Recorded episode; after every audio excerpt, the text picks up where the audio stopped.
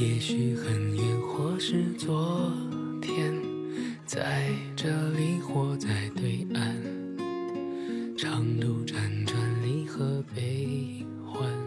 来，欢迎大家收听。大家好，我是大王。哎，我思南，然后呢，今天这期其实我跟南哥都很重视，做功课、提前准备的时候看资料做的泪水连连的一期。啊我主要是给刘刘娟准备纸巾这种功课。但是今天嘉宾嗯到了现场之后，跟我们表示就是说，希望是轻松的呈现这一期，所以在听的听众朋友，大家其实也不用太担心啊。嗯，那今天来到我们节目当中的有小强，是我们的一个资深听众。呃，大家好，我是小强，我是 Outlive 的设计总监啊，哦我是从事平面设计工作的。嗯然后我来到这个单位的原因是因为我有一个自闭症的孩子，然后他今年哦十一岁。然后呢，我是进入进入到 Outlife 之后呢，然后呢，认识了我们的标杆性人物，就是秋爸。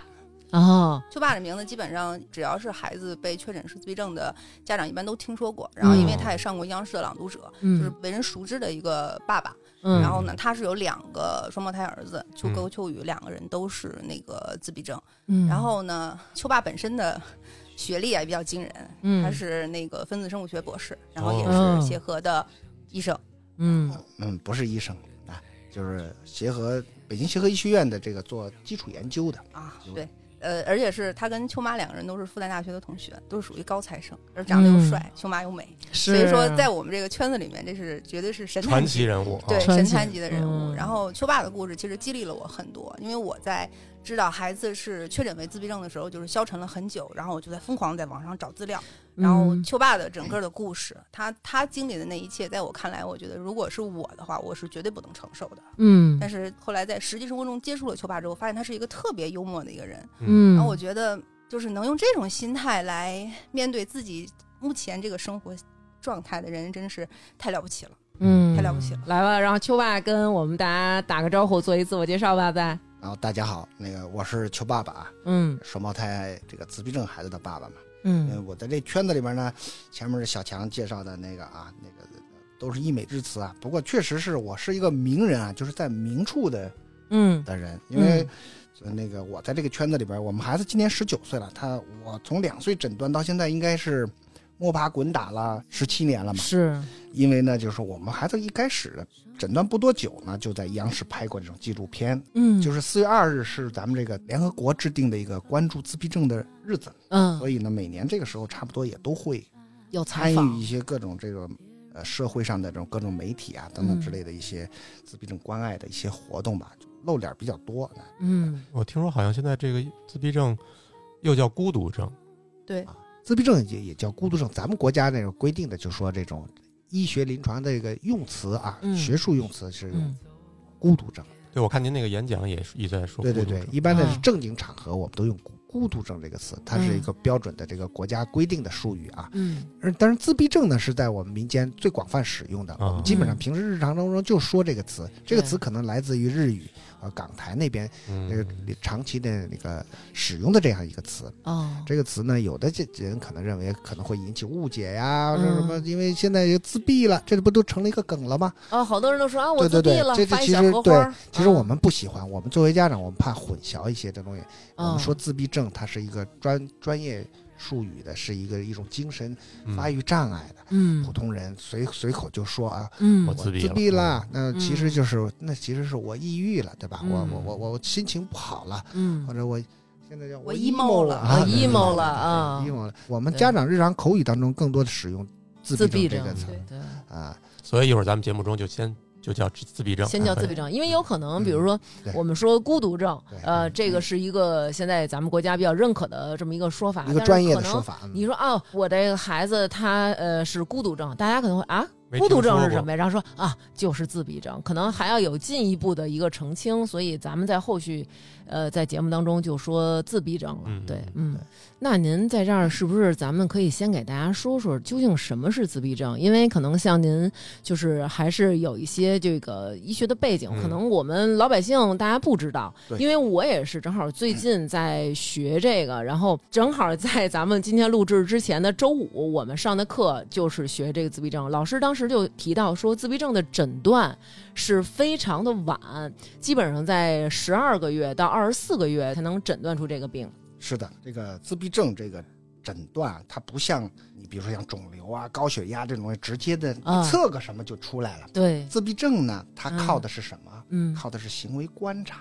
嗯。这个自闭症孩子在两岁之前呢，他跟这普通孩子的行为也差不太多，对，很难表现出有什么过度这种异常的现象。嗯。自闭症它是一个精神疾病，嗯。嗯，为什么这么说呢？因为它是在这种精神疾病诊断与统计手册里边，这是美国的一个的，一个手册，这这样它是作为这种精神类疾病的一个圣经一样的标准，全世界都跟着走的。是。自闭症的诊断呢，主要的就是两个核心的障碍，嗯。第一个就是嗯。社交沟通方面，这个孩子存在一个严重的障碍。嗯。第二一个方面就是他存在很多仪式性的、刻板性的、重复性的行为，嗯。这嗯种表现会异常。嗯。什么叫那种社交障碍呢？嗯。比嗯如说他根本就不知道怎么样跟人家说话，嗯。不光是不会说话啊，他非语言方面的沟通，比如说对你的表情啊、对你的情感这种没有回啊，应，没有回应，嗯。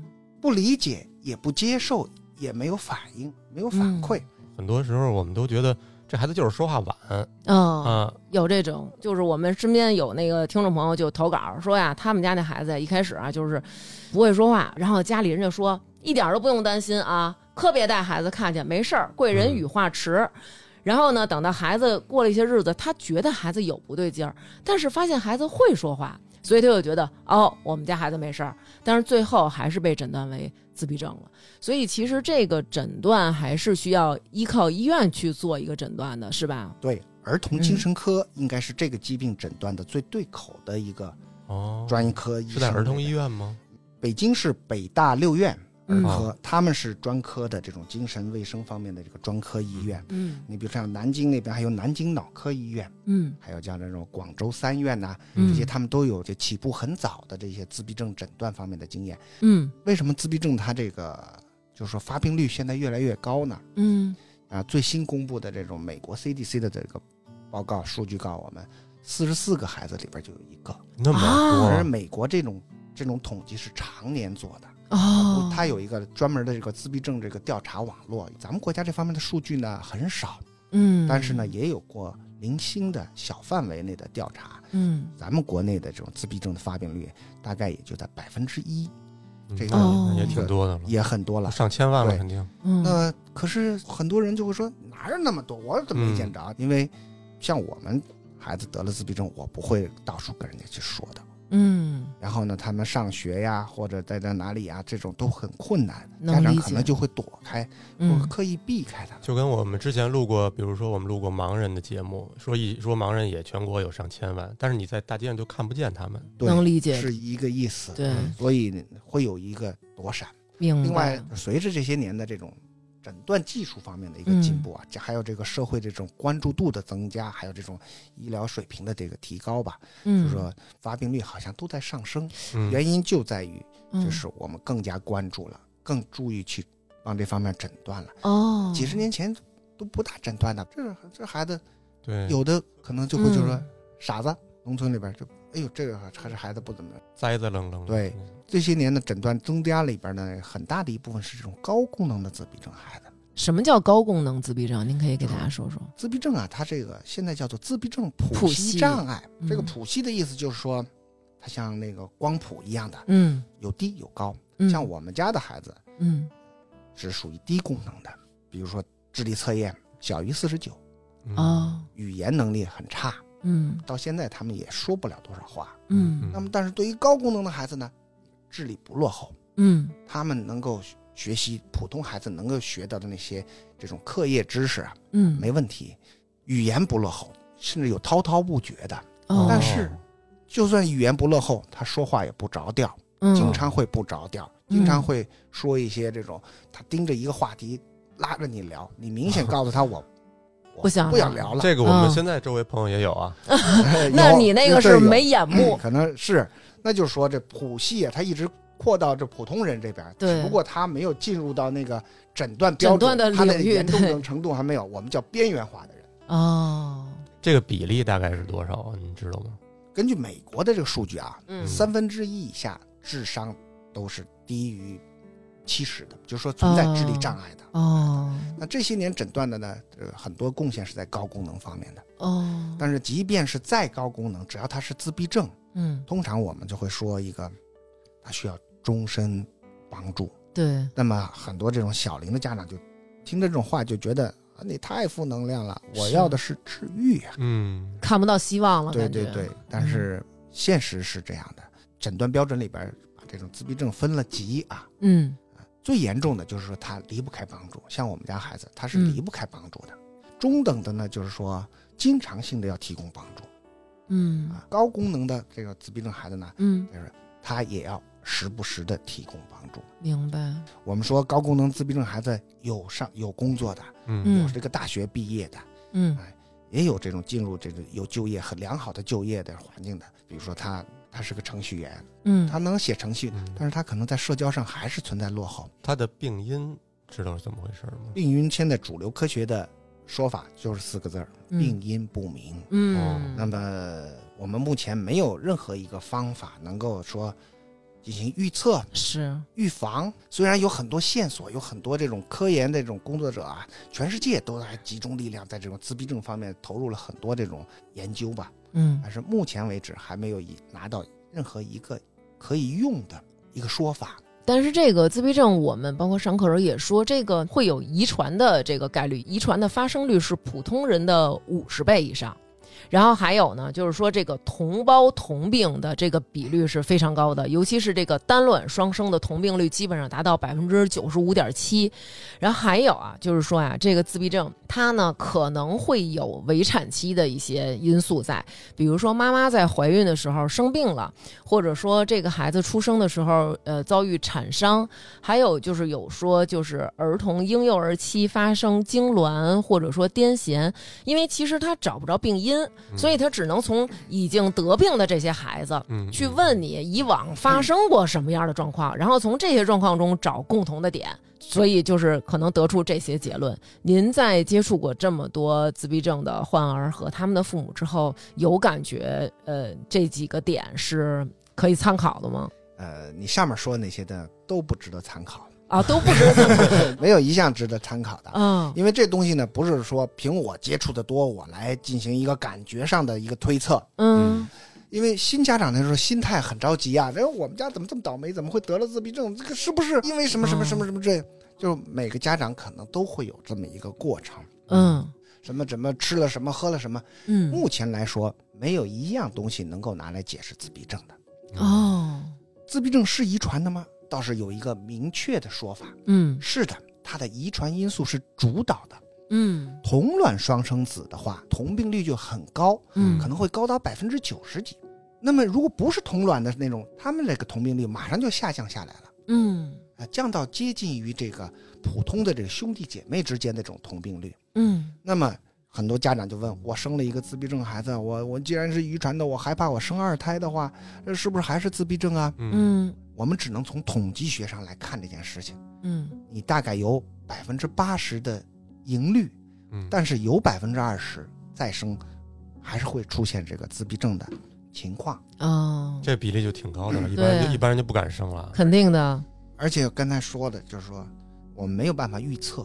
您来之前，嗯我们俩刚才还看一个节目，是那个王姬嗯，说他家的孩子也是有这个问题，他就嗯。他就说，哎，我当时怀他的时候正在拍什么戏，四天四夜没睡觉，然后说什么精神状态不好，他就可能就自己怀疑，可能是不是因为这种事儿。嗯，嗯。这种家里边自家长自己的怀疑啊，或者自己什么之类的，嗯。你像这种怀疑呢，还就是往这种工作上找找对吧一个原因，那也有嗯。时候往往大神上找，包括你说像我这样的嗯这嗯种学这种科学也找过做这种科学，不是说没找过啊，不是说我这人就不迷信啊，我买 我买手机号码我不带四的啊，就是说这种有枣没迷信的这种枣打三竿子嘛？对，是文化上的一种一种气氛，对，我不去找，但是你家里边来的老人呐，或者外边来的什么人呢，是，哎呀，我告诉你一招吧，他嗯，们你就看老人，他们也会拿弄个什么深更半夜什么弄十二点整啊，弄一碗，米，弄一碗米，没错儿，大家弄上一一层红布，完了以后啊怎么敲啊，什么叫什么叫魂儿啊，还有什么嗯到哪儿往哪儿哎呀，是不是当年在十三陵去玩带他们到十三陵玩，给给给惊吓了，啊。一，路撒米。但是你家里边人老人要这么做，你说也不能拦你你说你拦着吗？嗯，就说这种事情常有。前两年有一段新改名字，你知道吗？这种情况的呃家长呢，会倾向于认为自己做的事情有用。嗯，我我原来一直以为这个都不是先天的，原来不都说这孩子可能就是生下来以后，可能家里说话人少，嗯，如果爷爷奶奶带可能就好一些，因为家里的这个老人跟他说话多。嗯，但是有的时候可能孩子一人，家里人又不爱说话，这个孩子可能慢慢他性格就孤僻，觉得自自闭症那会儿觉得就是不爱说话。对，你看，嗯像那个他们家有一个邻居，就是这个邻居这个阿姨，哎，他们家的外孙子就确诊了这个自闭症。然后呢，确诊之后呢，周围邻居就说了，说你们啊得老跟这孩子说话。嗯于是姥姥就怨自己的女儿，说你老犯懒，天天抱着你那手机，啊，你多跟孩子聊聊天啊。然后这个妈妈呢也很难过呀，孩子确诊了，然后妈妈没得怪，就是自己的情绪要有一个出口，妈妈就怪爸爸。为什么？因为我这孩子生下来是好好的，到两岁了，你告诉我说我这孩子有自闭症，就认为一定是这两年期间我给这孩子养坏了。是这种是也是一个社会上一个常见的一种说法，嗯或者对于自闭症家长来说没有好处的一个说法，不是一个真实的一个情况。嗯呃，你只要多说话，他的孩子就好好起来了。嗯嗯完全是你养育的问题。你看，你平时不陪他玩，或者怎么样的导致的，或者给他玩儿看看手机、看电视看多了，嗯，其实不是的啊。自闭症现在就是明确的科学主流的观点，就是它是一个先天性的脑神经发育障碍，嗯它不是后天养教不当而导致的。嗯嗯呃，自闭症的成因就是因为这个家长的冷漠啊，这种什么这嗯。情感上的这种缺缺乏这种跟孩子的这种交流，嗯，这种说法呢，不是说今天才有的，嗯。当年曾经火过一时的这个叫做“冰箱妈妈”的理论啊，就说这个家长哦。只有在孩子想吃的时候，帮打开冰箱，拿出一瓶奶给哦他，哦啊哦其他的时候就不管这种孩子，嗯嗯。导致这种，呃，孩子最后慢慢这种情感和社交方面就存在了一个这种障碍。嗯。冰箱妈妈的这套理论，嗯曾经让很多自闭症家长非常羞愧嘛。哎呀，嗯孩子的病就是我造成的。太痛苦了种说法，它是源于早年的这种那时候的弗洛伊德的那套精神分析那套理论。这种说法早就被主流科学扫进这种垃圾堆了。嗯嗯但是直到今天，这种东西它还会时不时的会冒出来。你孩子，哎呀，你你多带他玩嘛，他这样的嗯还不是你你带养的问题。对，市面上就是都受这种儿童成功学的这种嗯儿童教育家、儿童成功学专家，他们特别爱拿这套来来说事儿。人需要一个简单一点的答案嘛？对对，可能你对别人的生活指手画脚的时候是比较容易的。家长已经很痛苦的情况下，还要被你指责说是因为你没养好，所以你们家孩子还得才得病的，那就是双重的痛苦了，对吧？对是的，那秋爸当时或者小强当时是通过什么样的一个现象才发现自己的这个孩子有可能是自闭症，或者与其他的孩子有什么不同呢？我是八零后嘛，然后孩子其实生出来大概两岁多的时候，他也是不说话。嗯，我觉得这个不说话是个问题，但是但是老人也说。贵人语迟，你啊看你让他干啥他干啥，你让他弄啥他也都弄啥，他就不说话，他都明白着呢，没事儿。嗯然后我，但是我心里边就觉得不行。后来我带他去医院看了，嗯其实当时医生给我诊断的就是这个自闭症的倾向，哦，你去的你去的是刚才说的那个六院儿童科不是嗯我去的是儿童医院那个儿保科，儿保科给我建议的是去早教中心，嗯，所以他给我做这个建议的时候，我就觉得是不是想挣钱？对，所以我第一个哦就是不情愿接受，二是他这样说就更加剧了我这个想法，我就更不愿意就是相信他说的了。但是我还是给他报了一个早教班儿，大概上了有两个月左右，他就开始说话了。哦，当时就是你刚才说的那个，嗯他说话了，我们不是自闭症了，我没事儿了，嗯，然后就嗯这么一直耽误下来，慢慢的我得给他送到幼儿园去。我就心里想，他可能是各方面发育慢。我也看了很多教育书啊，不要给嗯自己孩子贴标签儿，他你的孩子跟别的孩子不一样，就这种理论也是给自己洗脑。然后我忽视了就是他跟其他孩子不同这点。那你已经说话了，那还有什么不一样的呀？他说话了，但是他跟普通孩子正常说话是不一样的。那两三岁，你还希望他能给你说出多多完整的话？孩子一岁半到两岁之间是他语言爆发期，那个时候你会嗯发现他说话说的特别快，他跟你之间是有互动的，他跟你嗯叫你的时候是眼睛是会看着你的。然后呢，但是我的孩子后来我就说他不跟其他孩子玩嘛，我就把他带到小区去跟其他孩子玩，发现他也跟着跑过去。嗯，但是后来你再审视他当时那个情况，他是冲人家手里的东西去的，他他对人没有任何兴趣。哦，人家可能吹泡泡，因为他现在也喜欢吹泡泡，人家孩子一吹泡泡就过去了，哎，这不是正常吗？嗯两岁多的孩子不都这样吗？嗯不，他是冲人家那泡泡去的，他对那个孩子一点兴趣都没有。对家长呢？对家长、对家里的亲人还是可以的，他哦但是他对小时候对我们也没有多大依恋，就是我回家了，他面上也没有什么特别明显的表情，然后你让他嗯叫人，他也会叫，嗯，但是就是那个比如叫哥哥。哥哥也不看，然后就是重复一下你的语言。其实也跟那个刚才秋爸说的一样，这是一个谱系嘛。对，它有很多是跟正常孩子很像的地方，他有有一些不太一样的地方，但是我们嗯宁愿相信他跟正常孩子是一样的，只是嗯有一点点各色，有一点点个别。对对我们从小到大也遇到过这个性格上各色的人，个别的人也不影响他什么。然后我们家孩子是差不多到了三四岁，然后呢，幼儿园老师跟我说，说他嗯那个听指令很差，然后呢，呃，经常的会有一些自言自语的。那时候他的语言多了，但是是自言自语。嗯，老师说这个情况觉得不太不太好，建议我嗯去那个、呃看一下看一下。然后这时候我把他当时去的是儿童医院的精神科，就是送送孩子去医院的前天晚上就失眠了，一夜没睡着觉。嗯，其实我当时心里边暗暗就觉得孩子有问题，但是呢，嗯不到得到结果的那一天又不甘心。是对我总觉得说，哎，我没准儿没那么倒霉。但是等带到那个当时医生那儿，医生当时很快看完跟我说，就是啊因为他已经哦四岁多了。然后当时我就愣住了，他是以什么方法判断就是就是观察观察，观察。因为我们家孩子虽然我就是说程度不算重，但他嗯非常非常典型。一个是社交障碍，一个是刻板行为，非常嗯非常太突出了。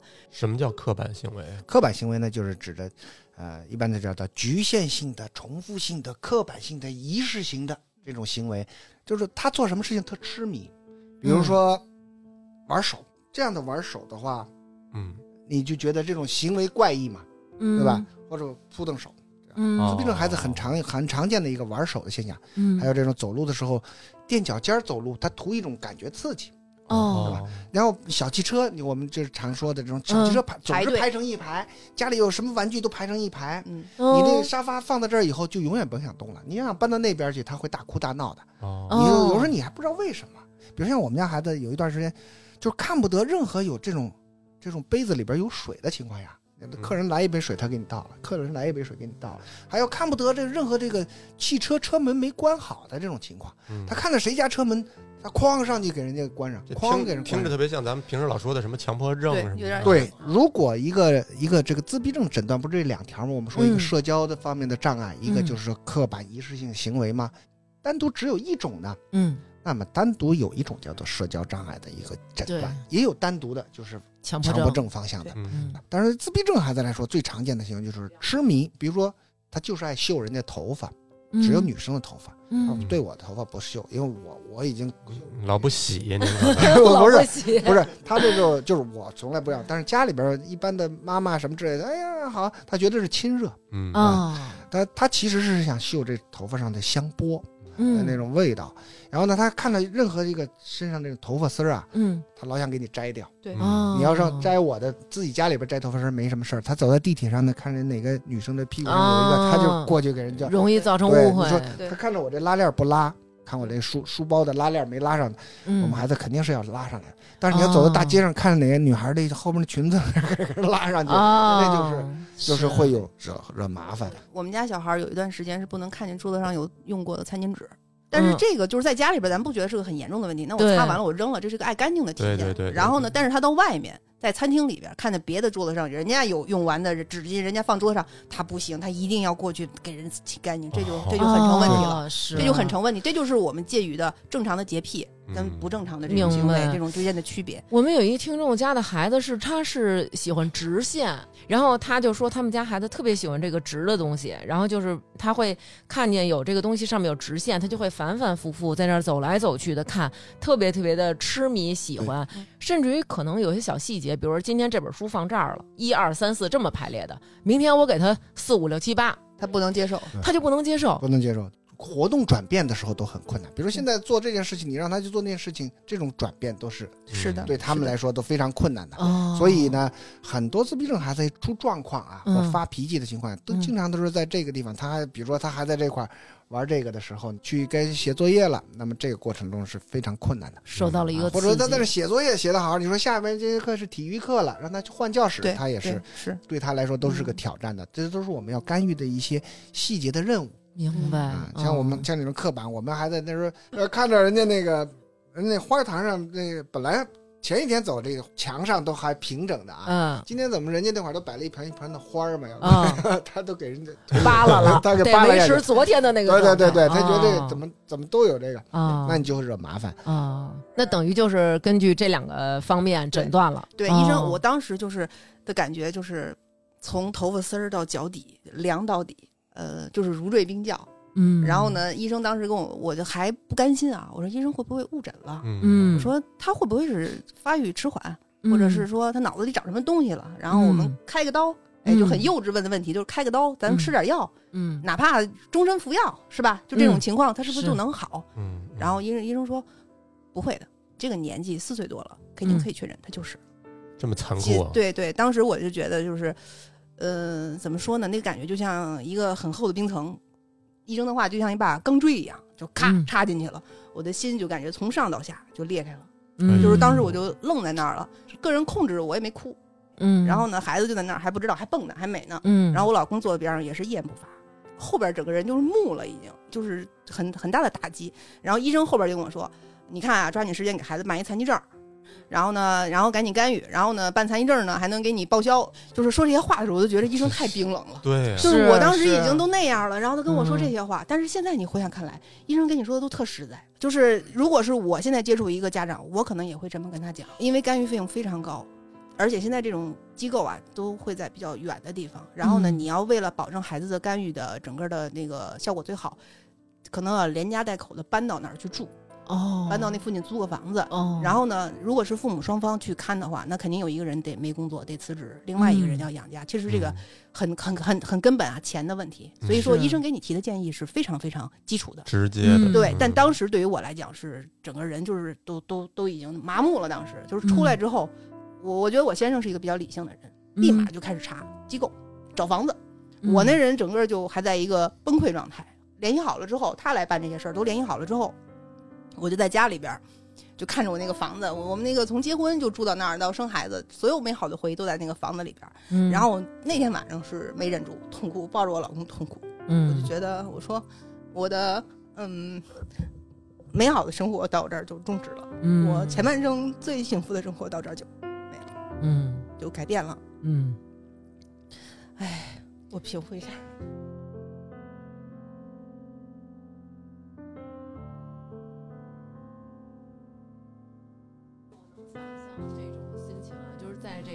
这个这期了解的时候，我也想起来，就是之前我可能录节目的时候我也说过，就是，呃，孩子出生以后，在四十二天的时候要回医院有一个检查，该到我了嘛，然后人说你给那孩子放秤上，嗯然后你就得把那孩子往那个秤上一放，那个大夫就正要看我们家孩子呢，有一个女的就直接到我面前插队。她就坐在嘣就坐在那个椅子上了，然后她就把那个检验结果往那个大夫那个面前一放，说：“您再帮我看一眼行吗？就您再帮我看一眼，您再帮我看一眼。”然后那大夫也是十分的直接的跟他说：“说不用看，脑瘫，你赶紧去北医三院，你带你的孩子去北医三院赶紧看，然后不用给我再看了，确诊就是，赶紧去。”非常直接的告诉你，但是我就看那个妈妈的那个状态，我说你不能理解，就是如果一个孩子他还在你的肚子里，呃，抽出来血，可能或者抽出来羊水，发现是唐氏综合症的高危，那我们可以比如说选择做人工流产，或者说引产等行为，终止这个妊娠。就不要让他的出生可能给他本人和这个家庭都带来一个巨大的痛苦。但是自闭症不是，他是生下来了，或者说脑瘫也不是，他生下来了，养了一段时间了，我发现，哎呀，他有这个问题，嗯，对，是一般在六院或者是在儿童院少，六院诊断的比较多。嗯我去六院给孩子办那个那个残疾证的时候，嗯。你你在就是就是自闭症那个科室门口，你就会看到嗯，各种各样的家庭哭作一团，也有夫妻互相指责的，嗯，然后也有哭的悲天抢地的，也有嗯。哭晕过去的。就是嗯在那儿的时候就觉得，哎呀，真的不想不想不想经历，不想经历。嗯嗯，我在那儿碰到一个高功能的孩子，嗯。他也是在领残疾证，或者是说去定期做检查的。那个孩子嗯。可能大概上高中的年纪，十多岁，嗯。拉着我聊《三国演义》，就说他感兴趣的人和事儿，嗯。就是没头没脑，没有跟我打招呼就跟你讲，就开始嗯。拽着你就开始说了。他妈就在边上，你别说了，你闭嘴，你别说，人家不愿意听你说。嗯。然后他说，他说你等会儿，你等会儿，然后就开始，我说我跟他妈妈说，我说没事，我说你让他说吧，啊，因为他孩子他其实他他也需要这个，他也需要嗯这个东西。是他跟咱们正常人其实也是一样，他是需要发泄的，嗯也是需要一个就是一个出来的途径。嗯我就说那就说吧，嗯起码我在想，他比我儿子强多了，人说话挺利落的。哦，对，这个是嗯一个高功能的一个比较突出的一个表现。嗯，嗯就是说语言上没有一些障碍，对，就是他嗯咱俩之间的谈话是没有来回的，是他一个人疯狂输出。哦，嗯他不管你接受没有，不管你的态度，他也不关心你的表情是什么样子，我输出就行了。嗯，那那你儿子在除了在语言上可能有一些障碍之外，以后那在智力上有有障碍吗？呃，智力上也有，他嗯肯定是要差于很多普通孩子，要差挺多的。然后现嗯在就是他在上学，不是也有那个影子老师嘛？什么叫影子老师啊？影子老师就是陪读老师，会跟着他一起在课堂上。嗯，很不错了。他就是能上，能这样上，能上公立小学已经很不错了。能上普通的小学对是很不错的。这个是一嗯个学每个学校的一个配置吗？嗯、不是，这个是看你所在区域，它的规定是不一样的。因为我也认识其他一些妈妈在别的区嗯有不让陪读的，嗯，就是孩子可以，因为他们小学的条件是无条件接纳的孩子，嗯你不论什么样的孩子我都接纳你。嗯嗯，但是他在班里什么表现，老师是不管的。嗯有那种我觉得就是纯粹浪费时间，孩子在天天在课堂里边，老师讲课呢，下去神游去了，趴地上的，嗯抠桌子的，嗯开始叫唤的，那这很容易挨欺负呀，这样。呃，对对对，但是老师可能也会引导说大家不要欺负他，但是嗯大家会孤立他。作为自闭症的孩子来讲，虽然说他对外界就是没有兴趣，但嗯是其实我在我理解，他内心跟正常人是没有区别的，他只是嗯说他的录入系统和他的输出系统都有问题，嗯，但是他内心的感受是跟咱们正常人是一样的。嗯他也会感觉孤独，但是他不知道用什么方式，因为他不像咱们说，就是哎，我最近很烦，我就一个人，我要跟你聊聊。没有社会性。对对对，嗯没有社会性，这影子老师是学校给配的，还是咱们自己找？我自己找。的。我儿子他们学校也是无条件接纳各种的学生，然后入学，然后他们班里就有他的陪读是他妈妈。最后你想六年下来嘛，他们很多人和他妈妈成了好朋友，就是因为阿姨在班里。说难听点儿，阿姨会对他们这些小朋友很好。为什么？因为希望你们对我的孩子好。哦对，之前看过有一个片儿，有一个妈妈，她为了让她的孩子的同学，然后都跟她儿子玩儿，然后加她儿子的微信，都起名叫“赛博坦星人一号”“赛博坦星人二号”“赛博坦星人三号”。她让他们都骗她孩子说我们都是赛博坦星人，我们都是你的朋友，什么什么的。然后其实换的是什么？她给这帮孩子充值。阿姨给你充值，你跟我的孩子能不能好？你能不能怎么怎么样？那会儿我们班也有这么一个学生，然后他妈妈的方式是什么？是他妈妈下班了来给我们全班做一遍值日，同学们你们回去学习吧，你们不用做值，阿姨给你们做，就是为了能够让你对我的孩子好一点，对这种这种情况嗯是特别多是吧？对，而这种妈妈呢，都已经是非常上心的，非常这个嗯尽了是全力的来给孩子维持一个融合的一个环境，在一个普通学校里边上学，我们就说的他需要支持，需要帮助。嗯。这种帮助呢，你现在的这种咱们社会的这种教育资源还没有嗯达到那、那个程度，能够嗯由公派给你这，所以要么像他这样的去聘请专业的一些影子老师，我们讲、嗯，来提供支持，要么有的就家长就是自己上自己上，嗯上完了以后要要搞好各种关系。现在有很多学校，他们愿意还能够接受这样的，嗯，但是这是北京啊，嗯你要换到二三线城市呢，嗯对情况可能会会会很不一样。这个 also 群几万家长在一起，嗯各个方面的情况我们都都都听到过，都了解过。，最麻烦的就是说，这个孩子由嗯于他是自闭症孩子，在班上这种可能不适应，嗯，那么现在又都是家长都都都叫内卷嘛，不都是都都鸡娃嘛？要是你我们班上有这么一孩子干扰了我们孩子这个学习，这个这这这个简直是个害群之马，嗯要求把他轰出去，要赶出去，这样一个、哦这种情况，在这新闻报道里边也屡见不鲜非常对常对见。而且现在就是咱们那个短视频特别嗯多，就会有那种，比如孩子在班里边闹折腾，拍个大概拍下来十秒，发到网上，然后底下的评论我一看都是这样，孩子就应该赶紧送到特殊学校去，干嘛送到这个嗯那个公立小学来嗯？这家长都干什么吃的？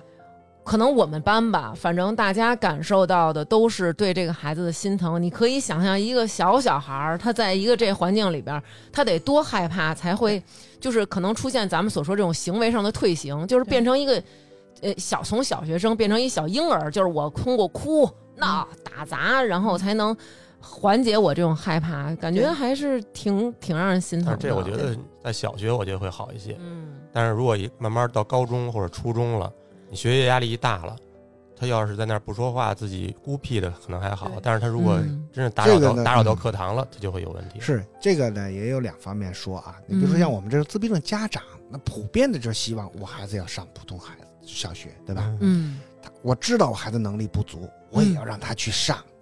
也好多学校也能允许你来试试吧。嗯但是一般来说，我们做过一个，我们欧速平台跟这个北大的这种人口人口所呀，嗯还有这种残联呐、还有这种爱尔基金会一起做过一个大型的调查，都有数据在。嗯，其中我们上这种融合学校，最后撑不下去，退学，百分之五十以上都发生在一年级。也就是说，家长在这一年之内你就知道我混不下去。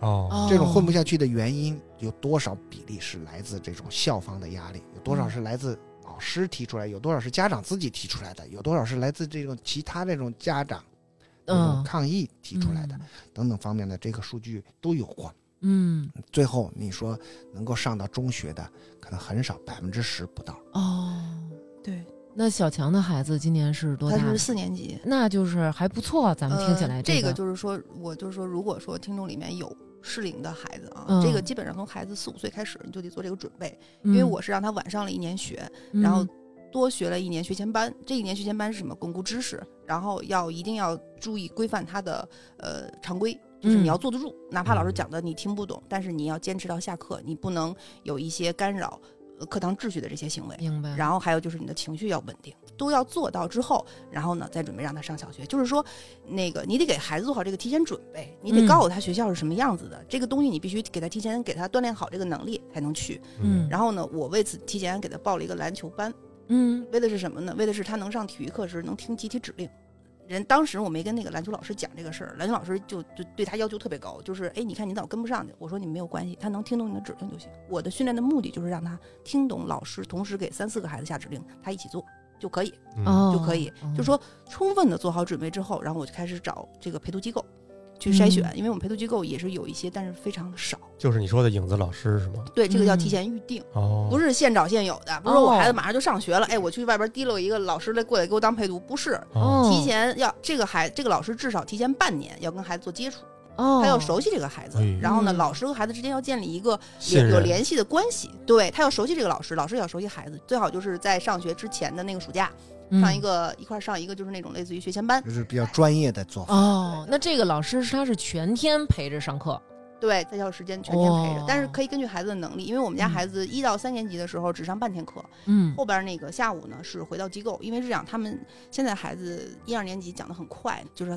如果孩子学一天的话，压力特别大，他哦。脑子会转不过来，身体也会跟不上，所以下、嗯。下午呢会让他到机构里去放松放松，嗯。老师们带他做一些运动或者玩一下，或者是再做一些个别化的训练，单独训练他的一些能力，比如语言沟通什么的。一到三年级都是这样的，因因为现在疫情的关系，嗯。就是外面机构也不能开，让他下午也跟着学校上，所以他从这学期开始焦虑情况比以前明显增加了。对，因为他嗯。全天上了，他的压力非常大。哦。他现在的压力就之前的刻板性思维就是什么呢？老师上课留作业，我一定要写完，我不能带回家。但是他知道上课的时候我不能扰乱课堂纪律，他他掐自己。我回来之后发现腿里面都紫了。我问老师什么情况，老师说不太清楚，但是看见孩子有时候一直在说腿疼，他就是自己在掐自己，他在忍，因为他内心很接受不了，他很难受，就哎是这个作业我写不完，所以我没有办法。我现在针对的办法就是提前一天在家里把他带他把老师没讲的课先学一遍，先写完，这样他在他在这样他在班里他就舒服了。哎，那我有一个很现实的问题，你这个影子老师一个月得多少钱呀、嗯，一万加。哦这个老师在学校里陪伴他的时候都做什么呢？呃，最开始的时候是常规的一些引导，比如说、嗯老师现在说啊，我们同学坐好啊，手放好，这孩子咱们咱们孩子可能都不知道，就是瞎坐着呢。然后老师就提醒他一下，哎，你把胳膊放好，要腿坐好，哦然后他就坐好了。然后老师说，嗯比如翻开书，翻开语文书第十五页，他也不知道，那老师提醒提醒他，指指语文书，然后哦，十五页再提醒他一下，就是把老师的指令在他身边重复一遍，小声的提醒他一下，嗯。通过语言的提示或者通过就是身体的一些辅助提示，嗯。让他来适应，慢慢的逐渐撤出这些辅助，让他明白老师下指令我要执行。哦，还有就是在学业碰到问题的时候，我不会怎么办？不会，那他就有的孩子就受不了，嗯我不会我难受。然后呢，老师就要引导他说，那我可以先教你把这个写完，我给你一些指导，让你把这个作业写完。那他在学校里，别人都不带影子老师，只有他带影子老师。老师有嗯、呃回来跟你反馈，比如说会有同学的一些非议啊，或者说霸凌这种现象出现吗？嗯霸凌不会有，因为他跟着一个成人嘛，嗯这种倒不会有。但是就是从一年级入学的时候，影子老师介入时以什么身份去，嗯，跟其他小朋友是怎么沟通，这是一个嗯比较重要的点。从专业角度上，不太建议妈妈或者亲人去、嗯。去那个、嗯。去那个陪读的，因为嗯。孩子会认不清你的身份。哦。你在课堂上你是老师，你坐在这儿在学校上面，其实你应该是个老师，你嗯。不应该是他的妈妈、嗯。啊。然后呢，孩子在家里和在课堂上会分不清你这个角色的。但是这个有一个比较重要的问题，就是这经济方面。对对那可能你们家是双职工嘛，两个人都上班挣钱对对嗯哦。目前来说，你说北京呢，就是说我们学龄前的儿童这种早期的这种干预啊，嗯北京的这种价格差不多就是一万起。全国的范围来说，嗯家里边有一个自闭症孩子，你在给他开展这种早期干预的时候，直接花在孩子这种干预方面的，就是要九千多块钱。刚才说的这个费用，包括你说那个机构的费用吗？呃，就是包含，但是嗯，就是这么说吧，一万三千六一个月，但是我还要管老师的餐费，然后如果哦老师打车带孩子回机构，这个这个路费也要是我出的。哦，嗯也要是我出的你比如说像我们家孩子是在特殊学校里，从一开始我们就知道他可能上不了这种普通学校。那您是在他几岁的时候，通过什么样的一个症状表现，您觉得他有一些和普通孩子不一样呢？我们家这一对双胞胎啊，那是以前的，就是两岁多的时候开始嗯诊断的，冬天去诊断的，也是不说话。家长啊，发现怀疑孩子是自闭症啊，最常见的这种三种表现，就是第一个就是目光不对视，嗯你叫他他不理你，嗯，唤他的名字他也没反应。嗯嗯第三一个就是不说话，嗯，这三点呢是最容易提醒家长注意。哎呦，是不是要有这个警醒了。对嗯就是爸爸妈妈都不会叫吗？不会？所谓我们说不开口，就是他他出声，他喃喃自语呀、或者这种叽叽呱呱的外星语，所谓的外星语，你不知道他在说什么，他就是玩声音。嗯你让他说什么啊，跟着你，我们叫仿说都没有的。嗯嗯退休的老医生说：“哎，要看看，注意点儿自闭症了。”我那时候心里就咯噔一下子，哎呦，我知道啊，因为我嗯知道它的严重性，而且是我老婆呢，马上就去就去这个北大六院挂的号嘛，嗯要去看。那么一嗯一看呢，这我就知道，哎呦，真是哎，逃不掉。嗯，也一样的，跟他一样的，就是在等那张纸。呃，你心也凉了，你该，基本上每个家长都会都会那时候经历一个过程是吧？非常。悲伤，非常痛苦，非常绝望，非常什么什么什么，反正你什么心思都有。嗯嗯尤其是我，我们包括之前上课老师也说，就是可能很多那种高知高智的家长，我觉得是不是会可能更难接受？就是我们俩这么聪明，我们俩感觉是不是应该一加一大于二，或者最起码等于二？怎么会？为什么这么更多的不公平这？种自怜的这种逻辑思维。对，可能会这样吧。高知，我这么漂亮，我儿子怎么会这样？那对门口那个扫地的，就是卖菜的，他们怎么好好会有这种说法？这种这种是一种就是说本能的反应吧。嗯，但是你你你那时候像我们刚诊断的时候，最想干的是什么？就想推翻这对对医生的诊断，没有哪个嗯人愿意接受这样的一个、嗯一个事实嘛。嗯那就是像像我爱人，他就会说：“哎，你看这不挺好的吗？没事儿，对对哎啊我叫他是这也他回头了。”他说，然后明天我就去找那个北大六院医生跟他去拍桌子去，嗯然后吓唬我。嗯那你第二天再一看，哎呦，觉得不对，哎呀，以后怎么办呢？以后有人欺负你，你都不不会告状啊！哦哦，就是那个家长会在那种状态下，今天这样，明天这样，今天这样，明天这样，一直反反复复这种。嗯，包括我在那儿，就比如说，哎呀，哎，没准过两天就开窍了，对没，准到三岁的时候会开窍啊。哎，听说四岁的时候是是一个坎儿啊，哎，听说是九岁的时候这容易开窍啊，就有这种期盼。您别说您了，您看我们俩现在就是这状态。我看我们家孩子啊，就是我就是，哎呀，这老师老说，你看我们这个这个成绩不行，这不是这回及格了吗？他就跟我说，我跟你说，哎男孩儿开窍，呃男孩儿开窍晚。呃之前跟我说，我跟你说，六年级咱这孩子就开窍了，六年级没开窍。说我跟你说，初中是个关键，初一孩子一定会有一个明确的转变，初一没有转变。然后我们家这口子跟我说，我实话告诉你，我是这个高高三才开始开窍 呃，，对，然后就逐步给我往后 推都是。会都是焦虑，在焦虑在自我安慰之间来回摇摆。但是现实可能又不断的去，现实，在刚开始的时候，你比如说我们也是找到这专业人员，人告诉我，那就努力干预吧，早期的那会儿是不是可能这种机构还不多呀？很少。我们其实从那个北大六院那个诊诊室里边一出来，嗯，医生也说，周围反正我告诉你几个几个，你你自己去考察吧。我去哦看，我一看我一下受不了，那个时候的机构比比现在差远了啊。嗯那时候就是我去的不远处，就是那么一个老的那种食堂改造的那么一个、一个大厅，几个好像都是一看就不是专业人员，那嗯几个人老太太在那块儿。不，那个边聊着天儿边聊着昨天晚上电视剧，边给那孩子在做按摩。嗯。嗯。我我说这就叫干预啊、但是觉得心里边就没办法接受嘛，嗯，自己也去学习。那时候北大六院刚刚开始上那，郭元庆刚从美国回来学那这套这种行为干预的这种技术 ABA 技术，嗯开设了一个家长培训班儿，首批。哦。首批第一期。首先，郭元庆就很在这个自闭症这方面就很厉害，他，因为郭元庆他就是他既是精神科医生，嗯。他又懂这种行为干预技术。嗯那嗯第一个学习班，他刚开始开这种班的时候还很谨慎啊，你别姥姥奶奶的来啊，那个我不收。嗯嗯我怕你学不懂。那时候嗯第一批那些家长，现在都在这个圈内里边，都是做了很多工作。给其他家长很多支持。对对对，秋爸是就是前人栽树，我们后人乘凉。当时像我们那时候，也是两眼一摸黑呀、什么也不懂啊。这真碰到专业人士说你干预吧，然后争取上小学啊。那时候还听不听这种话都不不顺耳啊，嗯什么还上不了学了嗯嗯，啊？肯定上什么？上小学？上当然上小学了。嗯那真正到七八岁的时候，我们知道了，我知道这孩子上不了，因为我按照户口本儿，那旁边那学校，那都是名，我们那边都是名小学名小学啊。嗯我一看那看人家门口贴那些什么这基地那基地的那种大金牌子、金属牌子，你就知道、有点劝退了。这地方不是。我们这两个孩子能来的地方，你看那哦校园里边那大水池，嗯，你看那上面他不把那花盆都推水池里边去，都能预料到孩子对，都出现的问能知道的题行为。。这个本身这我一看那水池，我都觉得危险。您那是哪年的事儿啊？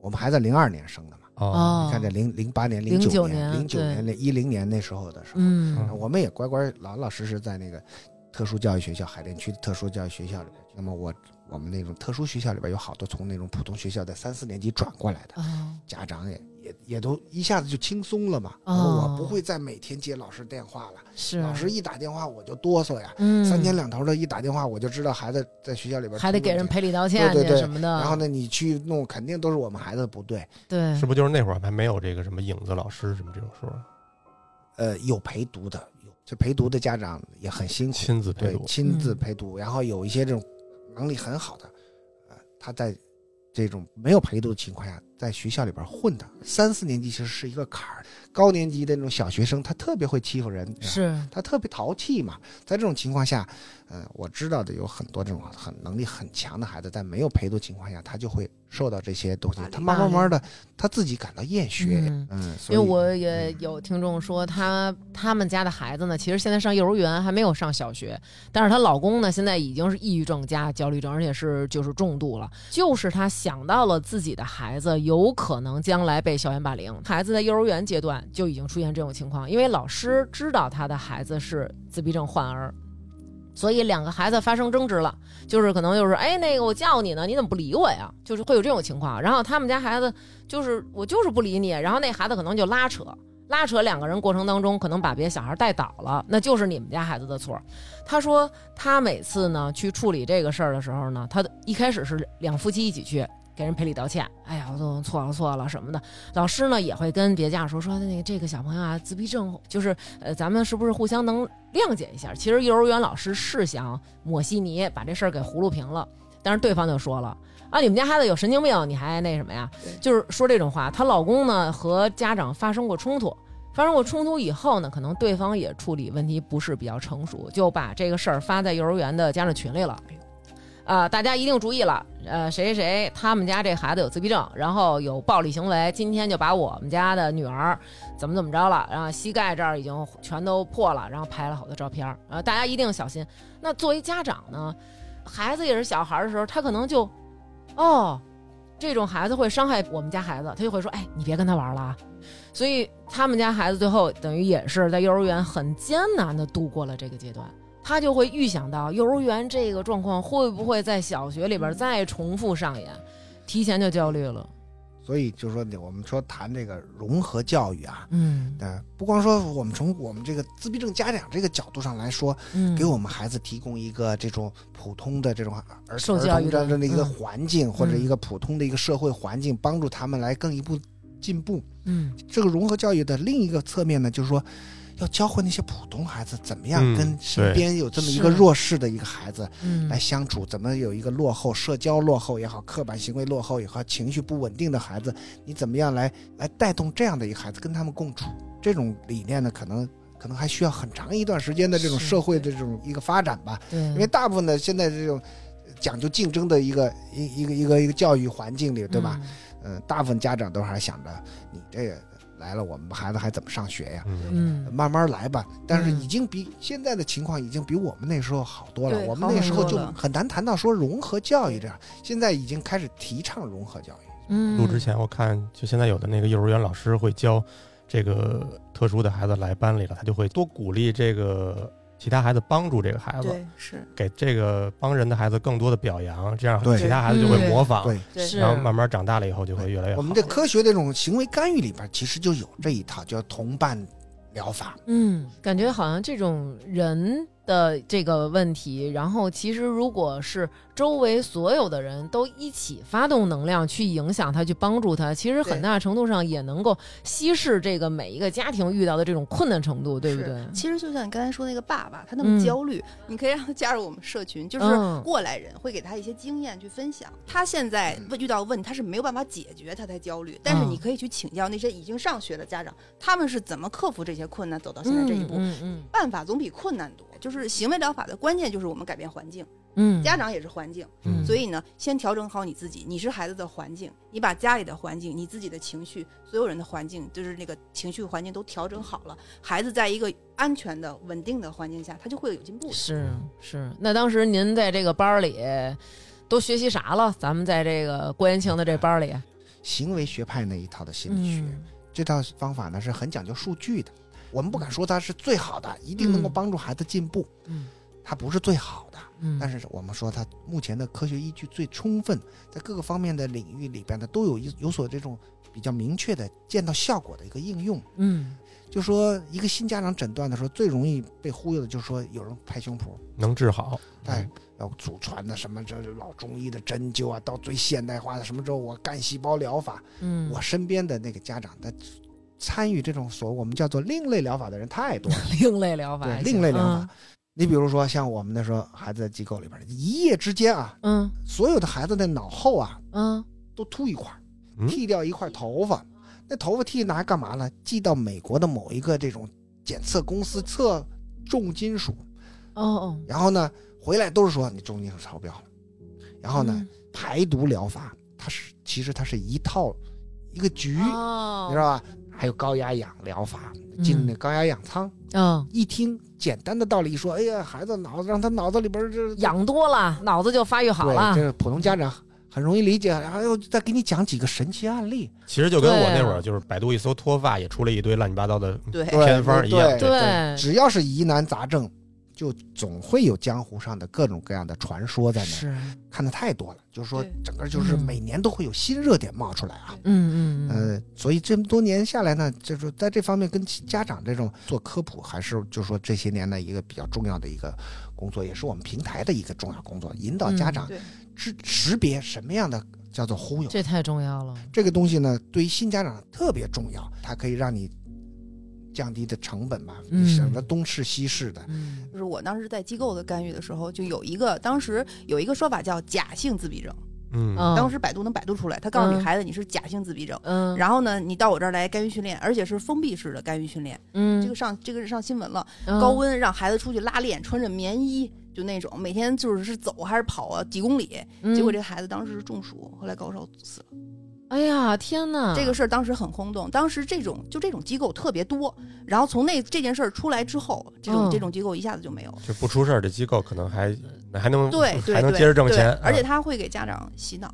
对，因为因为可能就像咱们刚才说的，啊好多家长他是憋着一个什么状态，就是我想找一个办法把这帽子摘掉，就是想有这种我哪怕有百分之之一的可能，我也得试试，对对不对？但其实对于自闭症来讲，最重要的一是啊，对于家长来经济啊，嗯我们要出钱去干预；还有一个就是时间，孩子的时间特别重要。你把时间浪费在就是一没些无效的无效的，甚至是一些就是明明是骗局的这些上面上。你像这种这排毒疗法呀、高压氧舱疗法，当那么火，最后嗯是美国 FDA 那边明确的发了这种警告文，嗯说这种东西死人了。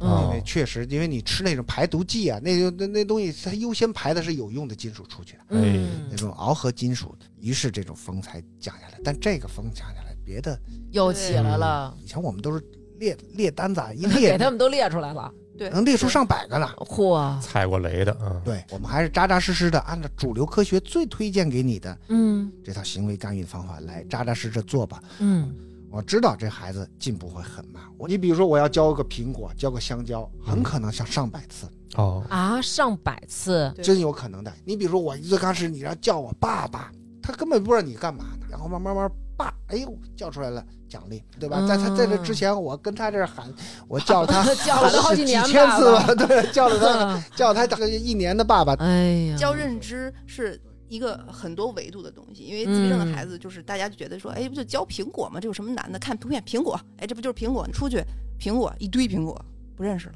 嗯把苹果削了皮，不认识了；切了块，不认识了；哦黄苹果不认识了；绿苹果不认识了。我们这在教学过程中，我们所谓的泛化，，对，嗯，就是说你光认识一个苹果是不不叫你认识苹果的。嗯嗯，而且是不是还得就是老师是不是也得特别的和蔼才行？我们之前录过那种幼儿园老师，就说正常孩子的这个幼儿园老师都会平时有时候会崩溃，对，就会不耐烦什么的。那这嗯这个老师要求心理素质是不是特别高啊？就是这方面的特殊教育的人、嗯人才，他这种他是经过这方面训练的，他知道应该怎么样把控，包括我们自己在内都学，当年学跟郭延庆学什么呀，就学这些东西啊，很讲究节奏。什么叫节奏？比如说刚才我们说苹果，苹果放在桌子上，你跟孩子说苹果，然后辅助孩子碰一下这苹果。嗯，嗯哎呀，真棒！哇，你得你你得一下子像、嗯像一个烟花一样的炸开，哎呀，哇，你得夸张。得是那种发自内心的最开始就是这样的教学。哦，啊，呃如果普通人看会很觉得好傻哟，你那好夸张哦，嗯对不对？但是我们在那个真正的教学过程中，需要做到这么夸张，哦你才能给嗯一个强烈的刺激的。嗯哎，但是我还看过一个视频，就是他模仿这个自闭症儿童的的第一视角，他说有的自闭症儿童会对声音大的声音很非常敏感，对嗯这个是一些第一，首先这个啊，就是这些方面你你只能猜，嗯你不你不是自闭症孩子，嗯我们只能艺术化的猜，他通过艺术化的讲，我是第一视角。对，那视频拍的跟那个王家卫的电影似的啊，对，哦那是不是第一视角？我们我真的说不清楚。啊，嗯从我这个角度上来看呢啊，我们是说这自闭症孩子对很多东西特别敏感嘛，只是说对那个东西一个刺激东西啊，他的反应不不正确。嗯比如说那个我们这稍微滋儿叫一声，他可能就捂耳朵了，啊，对对对嗯对吧？只是说对某些东西讨厌，他不爱听，他就这么捂耳朵。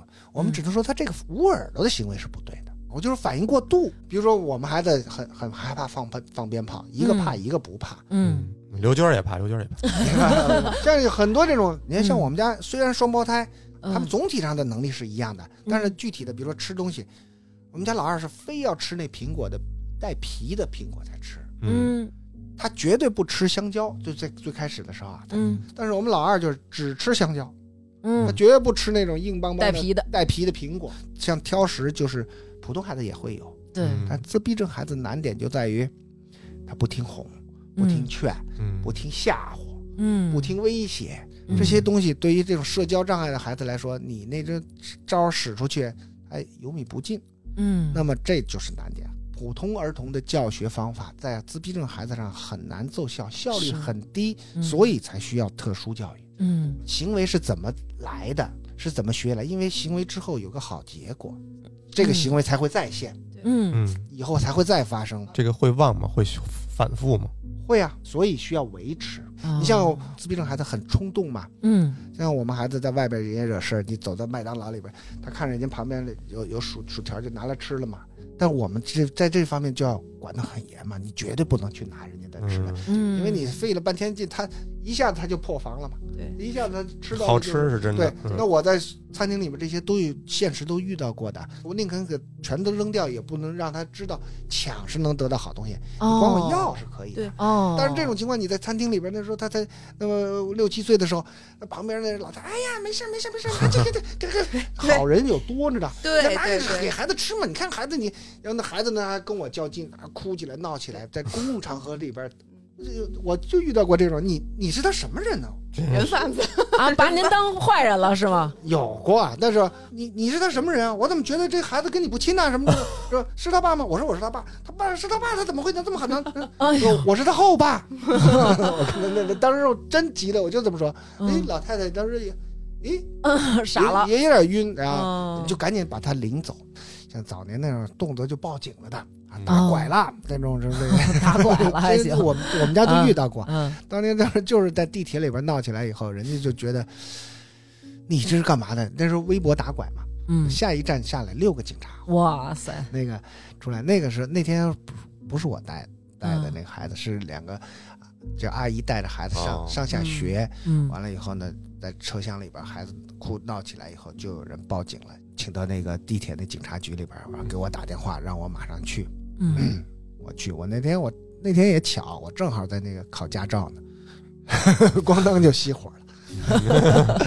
我以为开着驾校的车就去了呢，对不起，我征用一下，正在考驾考驾照嗯，好，一下就熄火就不考了，这个这这我就走吧，然后赶回去处理。保安因为他不了解这些知识，他就拉那孩子，被孩子咬一口，哎那么你需要赔偿，这嗯东西都是我们家长应该做的，你孩子咬人你就是要要负责，对。嗯。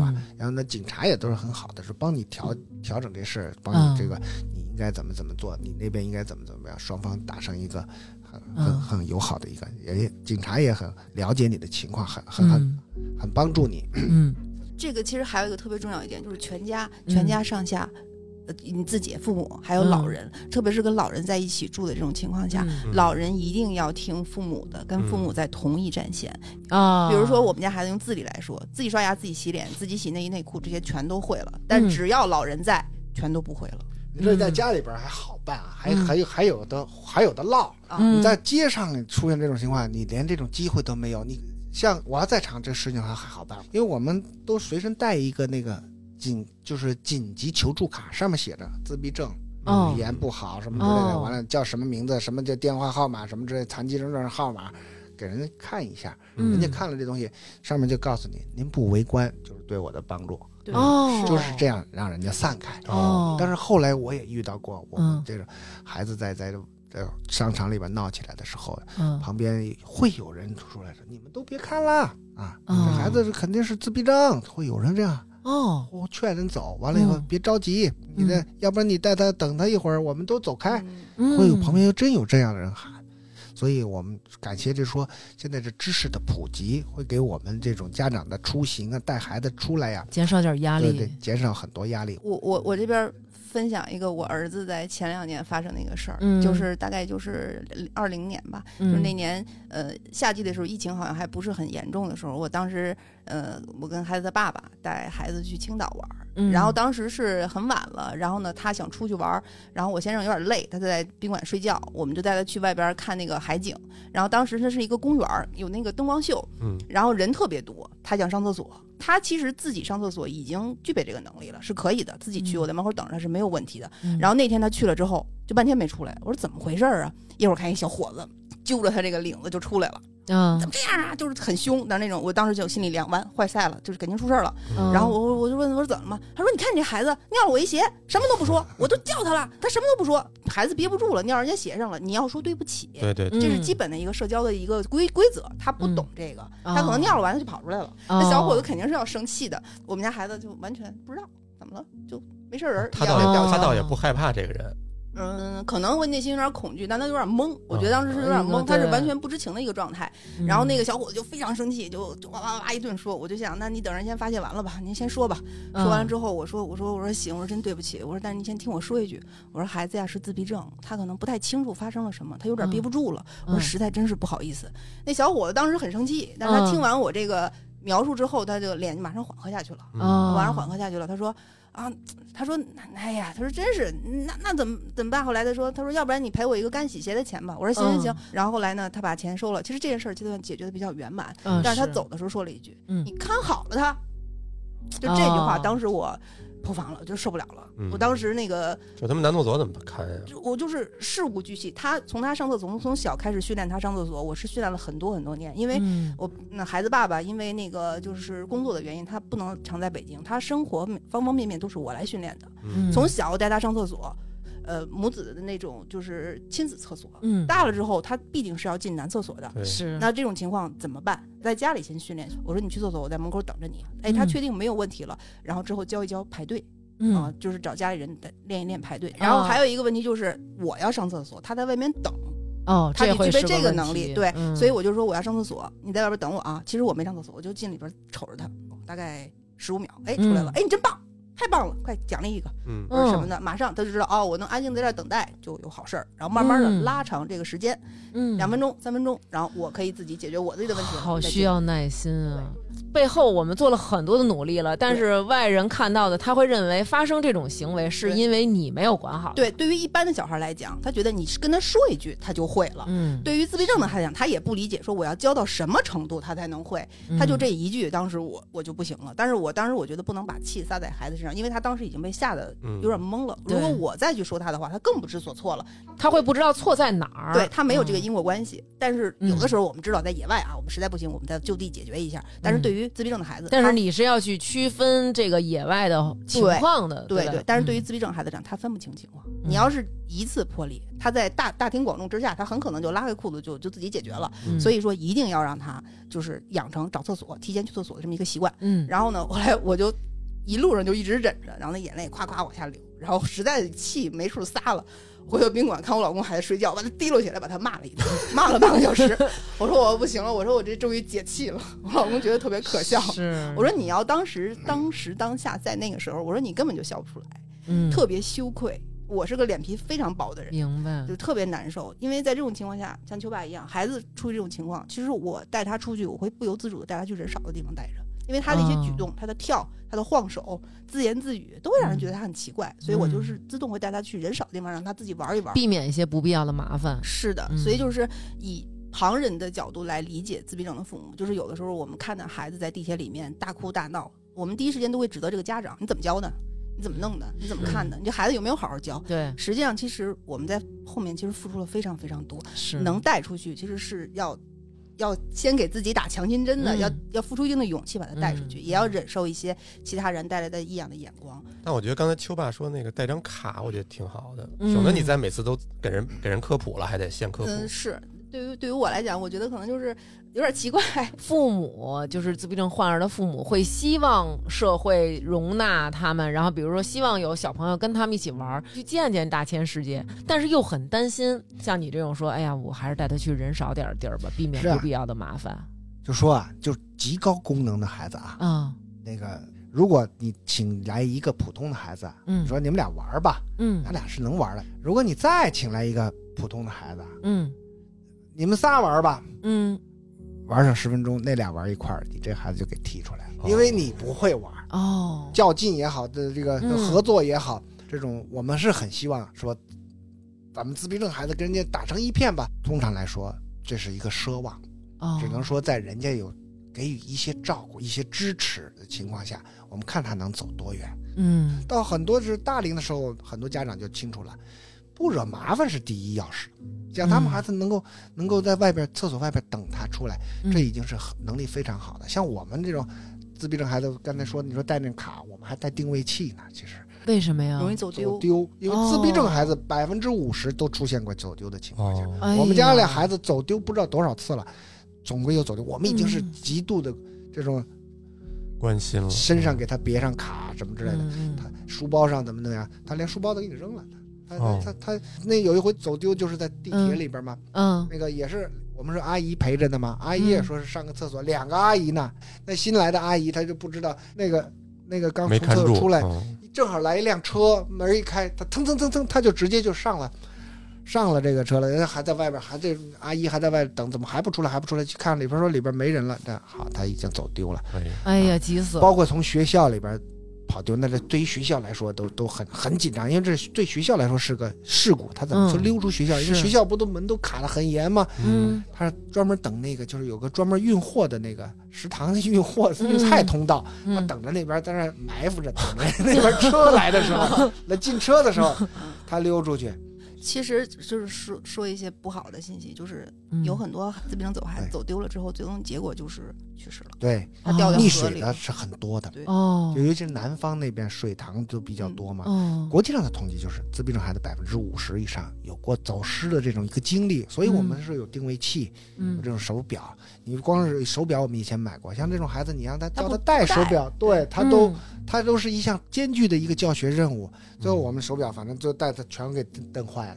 哦全给蹬坏。那后来我们就都把那种专门定位器钉在那衣服上的，也是慢慢慢慢让他习惯。嗯，哎呀很多这种就是最基本的一些生活自理方面，嗯一般都是我们这个主张自闭症家庭这个训练的一个重点。嗯，嗯，因为这样最起码孩子的生存是没有问题。对对于我们孩子来说，学数学、学英语，那可能就是一个一个活动而已。嗯，嗯但是那些东西它是要用的。嗯，因为我们也看您之前在那个央视的那个节目了，然后您也在节目当中说出了，就是真的希望自己能活个一百岁、两百岁，就是能一直这么照顾自己的孩子，因为自己的孩子，尤其他生病的情况下，把他交给谁，那都是不放心的。我相信，其实咱们平台上是不是很多家长也都是这样的感觉？像我们孩子也十九岁了嘛，嗯有大龄的，对吧？你看在这个网上就交流比较充分的啊，嗯或者说这急急忙忙的到处找人问经验的，是小龄的。慢慢慢慢，大龄的家长，你说是被生活这种磨的呀，慢慢慢慢的说话也少了，皮了，嗯嗯对，就过日子吧。像我们这样的家长呢，也有群体，嗯也有群，但说话就会相对少。像你说，我们死了以后怎么办？嗯这这种问题是是是很刺刺激的，我们也不知道怎么办。我们死了以后，孩子能不能像现在一样的，我们有我们照顾这样的一个一个一个生活状态？嗯不知道，对。是。怕是没有。对。嗯。那怎么办？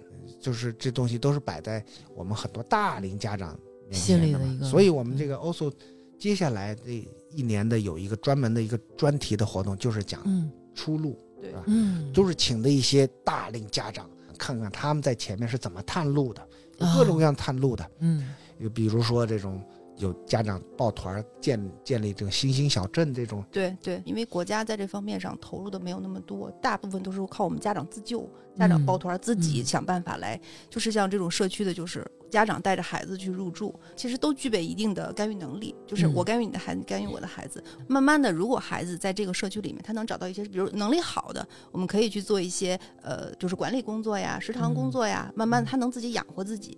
其实嗯最重要的就是说，他如果将来能有一份职业，能养活自己，能有事儿干。嗯每天别闲着，人嗯闲着就是精神也会不好，所以他有一件事儿干，他有一个爱好能让自己去发泄，嗯这就很好了。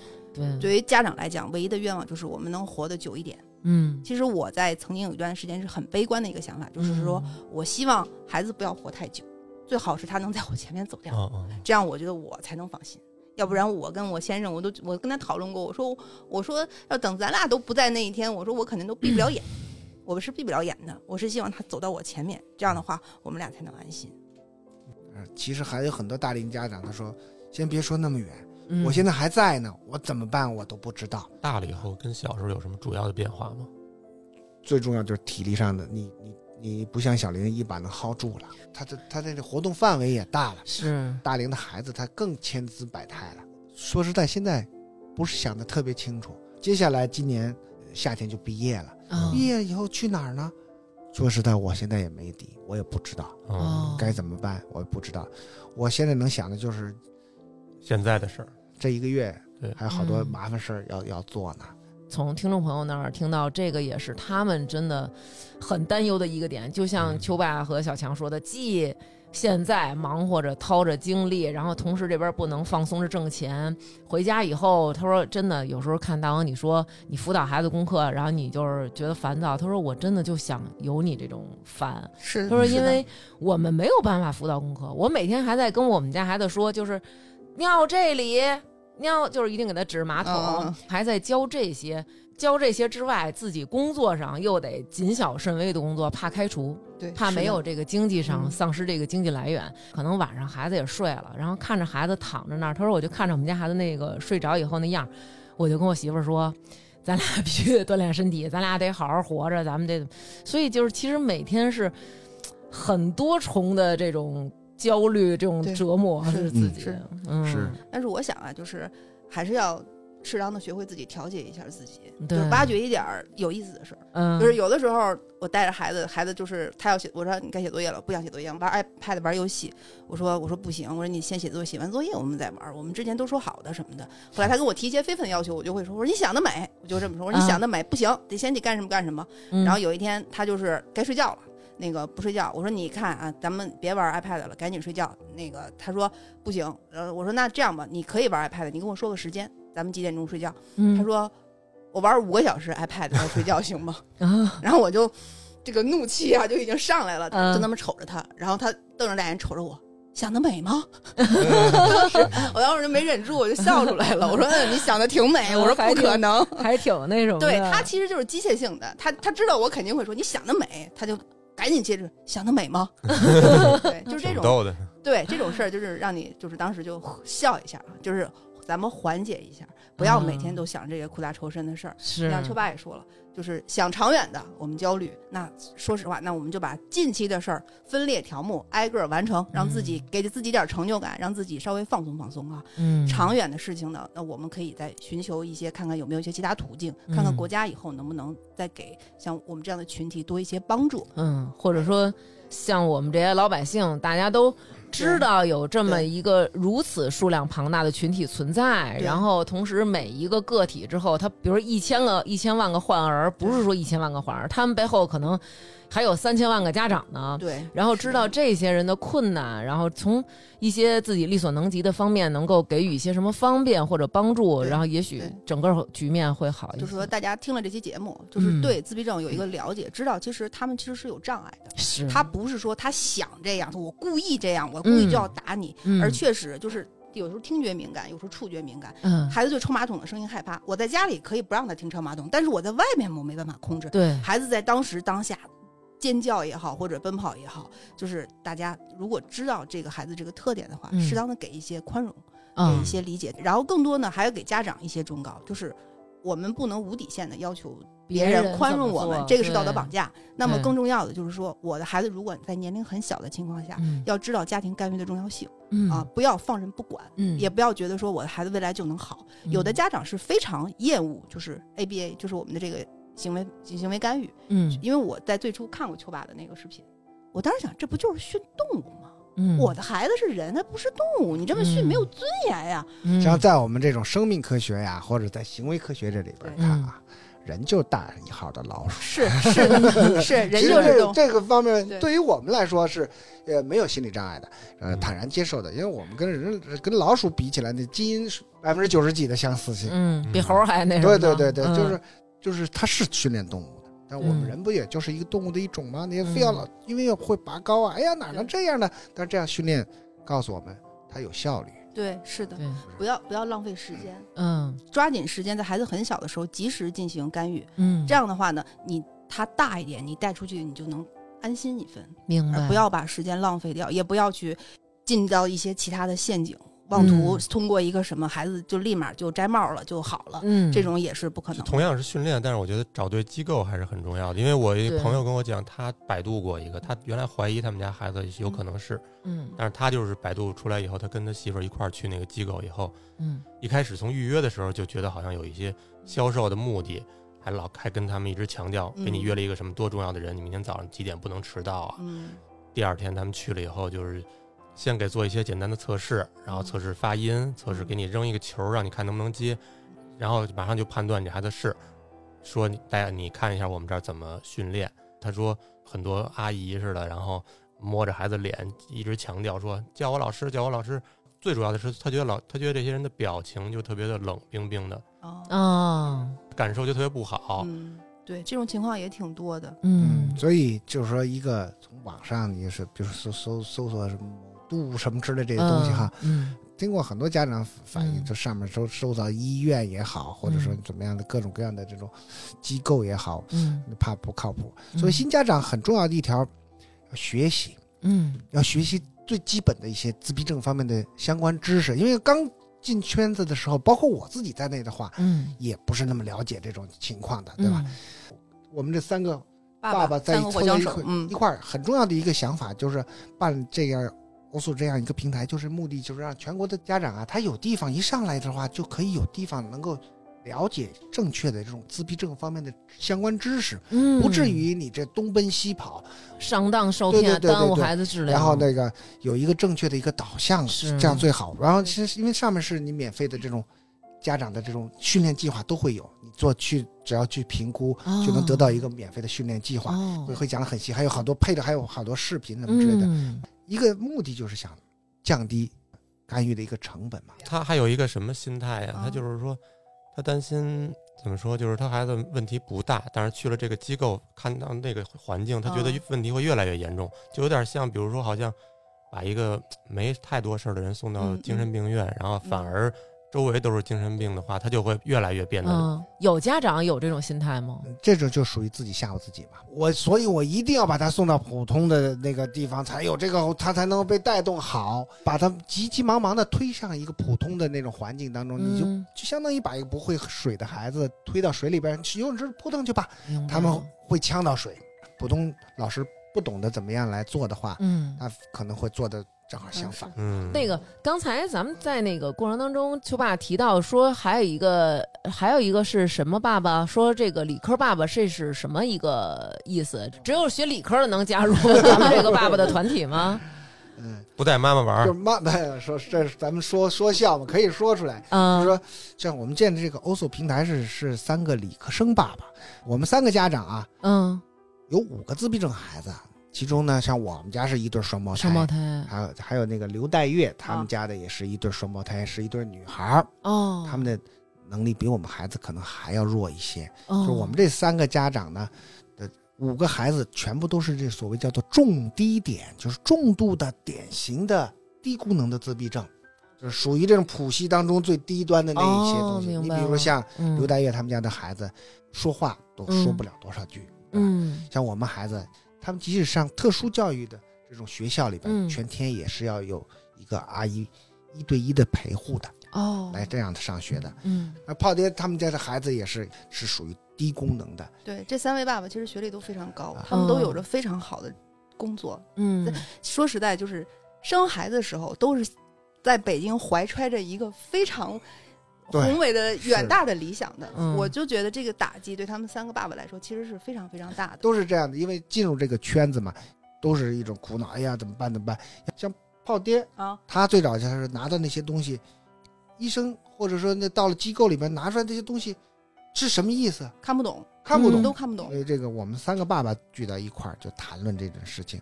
像炮爹他是做这些 IT 的，嗯呃，刘戴月他是做这种啊这这通信方面的，像嗯我就做这种医学分子、生物学方面的，嗯，所以呢，重数据，您刚说那东西为什么看不懂？就是像大王你在学心理学，刚开始的时候会接触很多数据表，量表啊对什么的这量表些，哦对，都会看不懂，而且包括一些这些名词，没办法，就是从这张表上直接得到我们要，就是家长我该怎么做。嗯，没有一个具体的指导，对，在这种情况下，呃，我们三个凑到一起的时候，就想这事情是应该有更好的解决办法的。嗯我们建立一个平台，嗯，让所有的家长能够都能上来，对嗯自己的孩子有一个比较明确的认识，嗯知道自己该起步在哪里，然后具体的教学方案怎么样一步一步的来实施。每天，嗯所以我们现在这平台就是现在登录的有至少有二十万吧，二十万到三十万。哦这么多人啊是就是最开始你比如说怀疑自己的孩子是自闭症，但是嗯我我不想去医院，或者说很困难，比如说我在外地，我来北京啊，那你就可以先根据这上面的一个评估，再接下来就说我怎么样，我现在孩子能力在这个水平上，我应该开展哪些基础的训练？嗯。那我不会做的话，我这边会给你个详细的一个教学的这种说明。嗯，那么还是不会的情况下呢，我们还有一百三十多个现在就满群的这种微信群，嗯啊，这些都是免费的，都是免费的，就是家长只要进来哦。就可以了，而是常年就请这些专业人士来。讲课嗯这些都是基于您刚才说的那个什么 ABA 的那个干预的那个，对，看着未来，但是走在脚下的这样一个一个理念，嗯一个长远的一个一个干预思路嘛。嗯举个例子，就是洗车这项活动，这个孩子最基本的一些技能需要有哪些？我们是列所有这些哦技能都是列了表，然后分解开来，分解开来，一直分解到你两岁的时候，你应该有一个什么啊，什么一个一个概念？对对。我们如果展开那个后台的那些数据的话，那就是所有太庞大了，您是举一个例子，还是真有这个真有。案例啊？之所以举洗车的例子，因为确实我们这个圈圈内有有洗车行这个这个人在哦。做，对。去专门也去采访过，就是大龄家长带一些自闭症孩子在洗车，啊要求的就是说，我来我这儿洗车的不是因为我这是自闭症，我是来支援你的，我来嗯来洗车，而是你确实真的能够洗好这车，嗯我来掏这笔钱的。嗯，那么要要往这个方面努力的。这个嗯看孩子发展的能力，就因为我们刚才说了有低中高功能，嗯然后有高功能的孩子他是可以进入大学的，那我们可以在学业上加强，然后注意控制一下他的情绪问题。嗯那么低功能的孩子，他长大之后，他也是具备就是养活自己的能力，比如说咱们嗯有做面包的，嗯。哎，有在咖啡厅的，就是嗯。看孩子的个人兴趣。嗯。比如有的孩子他刻板嘛，刻板，那你可以去当图书管理员去整理书架嘛，是吧？？对啊他们能把细节控制的特别好，对对，我们可以利用他的特点来给嗯他安排工作，就是嗯力所能及，让他们自己能养活自己。这就是，其实我们的宗旨就是让孩子能有尊严的活。等于就是你们其实呃，作为这个平台，可能为这些自闭症患儿考虑的是非常长远的，但是教大家真正着手去做的又是非常细节，从小开始的。是的，一个基本的学习学习基础嗯啊，模仿啊，还有这种配对儿，对看上去很很很傻呀。你这种什么两个苹果放在一块儿，这种嗯叫配对儿。那嗯这种东西就是叫在教逻辑，这两个东西是一样的。哦那你下一回配对儿是，比如说兔子跟胡萝卜是也是可以配对儿的，是的这东西就是哦逻辑了。让他找到联系，它配多了，他就知道猫会配到鱼上面去。重要的其实就是交给家长，家长嗯明白我每天在干嘛。嗯哎，我教这些不是没有用的，嗯是慢慢积少成多，每嗯天做一点，每天做一点，会有一个计划表，就是比如说我今天能做到一，也完成一之后才能到二，二完之后到对三，慢慢你孩子就哦初。期家长会烦，就说：“嗯哎，我这东西要教十次、二十次，那我难道我这这几几十个水果都要教的吗？”不会的，因为你你我们都背过单词，你初期背单词也是这样的个背法，嗯嗯一个一个单词要要背多少遍，写汉字也是要写好几行，嗯，但是你到后边的时候不会这样，以后再教你可能教两三遍就会了。嗯但是早期的教学一定是这样的，大量的重复。所有都是遵从着那个 ABA 的疗法，就是行为嗯行为治疗嘛。因为有的嗯家长就是确实啊，嗯双方得上班儿，嗯那嗯孩子老人带，那怎么干预？没有办法干预。嗯那他其实就是想求助，说能不能做一个线下机构？但是我们也不能让家长就是负担太多，所以我们嗯定了一个中档的价位，就是一般家庭都可以接受的。